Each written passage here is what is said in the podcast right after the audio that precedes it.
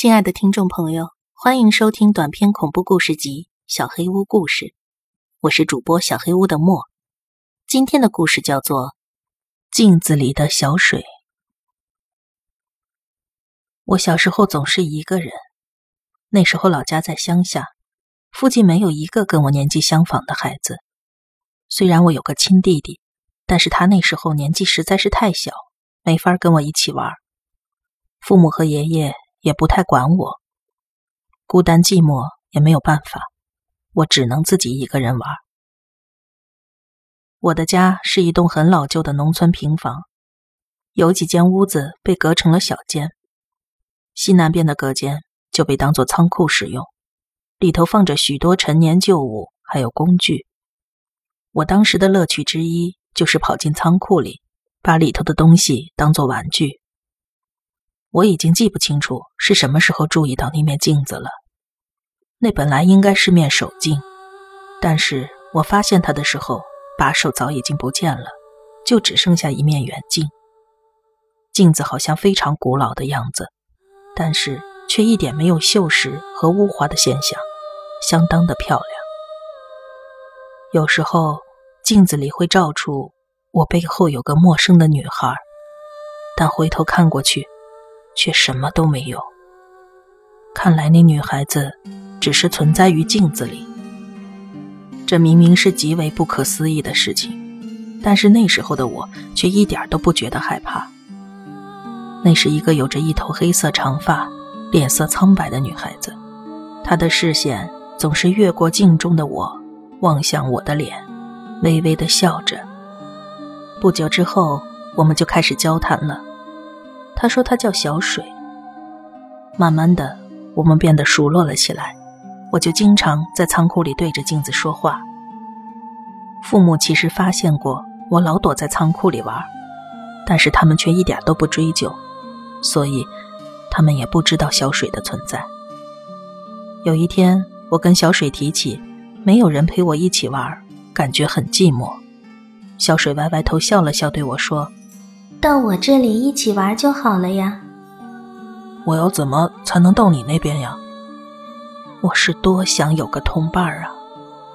但是小水只是困惑的摇摇头说：“我也不知道呢。”他沉默了一小会儿，然后小声的说道：“那我去问问看吧。”说着，他就跑开了。我很好奇，他去问了谁。但是小水对这件事却一直讳莫如深。过了几天，小水很高兴地对我说：“我知道怎么让你来我这里了，到这边跟我一起玩吧。”我虽然也很高兴，但是告诉他还是得先通知我母亲一声。而小水却露出一副很困扰的表情：“不可以跟别人说的，要是说出去就坏了，或许……”我们就不能再见面了。我内心也很纠结，不告诉父母就随便跑出去，不是我的做事风格。然而，我又不想破坏跟小水的约定，就只好沉默着，什么都没说。那明天你就到我这边玩吧。小水开心地说：“嗯。”我轻轻地应和了一声。小水伸出小手指，微笑地说道。那就约好了。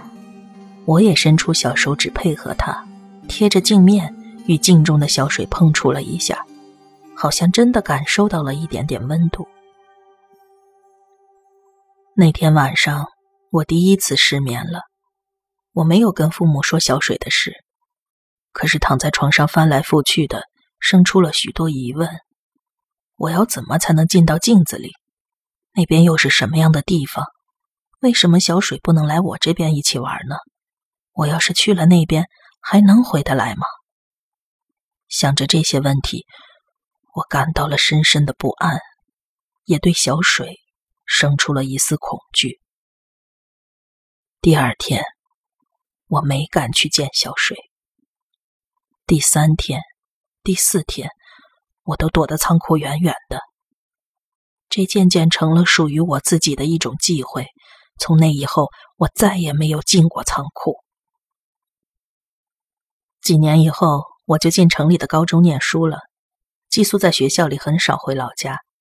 毕业以后，我继续待在城里工作，不久就结婚，组建了自己的家庭。那时候，我已经完全忘记了有关小水的事情。婚后没多久，老婆就怀孕了，回娘家去调养。我暂时又变成了孤家寡人。一方面，我嫌打扫家务很麻烦；另一方面，一个人在家也很孤单，所以有事儿没事儿，我就总往老家跑。那天我在老家吃过晚饭以后，父母留我过夜，半夜起床去了趟厕所，一边洗手，一边不经意的抬头瞧了一眼镜子。走廊跟仓库之间有一个隔间，但是隔间的门居然是开着的。我感到很纳闷，去厕所之前瞄过一眼，那扇门应该是关着的呀。我回头望去，果然门紧紧的关闭着。但是转头再看向镜子，镜子里那扇门是开着的。隐约间还可以看到隔间后那间仓库白色的门，我全身的汗毛都竖了起来。那扇门背后隐约有些动静。终于，我想起了小水的事情，心道不好，可是眼睛却无法移开镜子。果然，那扇白色的木门打开了，我忍不住回头看了一眼，隔间的门还是紧闭着。但是在镜子中，仓库的门却已经打开了一半儿门背后，黑暗的仓库里浮现出一个白色的物体。前所未有的恐惧笼罩着我，但是不知为何，我却无法移动，也不能控制自己的意识，仔细的观察那个白色物体。那是个让人怀念的女孩。再次醒来，我已经裹在被子里。迎来了早晨，这是个梦吗？尽管第二天是周末，但我还是不想待在老家了。吃过早饭以后，我就找了个理由回到了城里自己的家。开车进到昏暗的地下车库停好车，习惯性的看了一眼后视镜，小水就在我身后，我浑身一个机灵，迅速的转头去看，车后座一个人都没有。再看向后视镜。小水就坐在那里，从镜子里瞪着我，脸色苍白，一头长发的小水，跟以前一样完全没有改变。我惊恐的无法移开视线，发抖的盯着那张熟悉的脸。小水却微笑着说：“你好啊，为什么那天没来找我呀？我可是一直都在等你呢。”小水还是跟那时一样。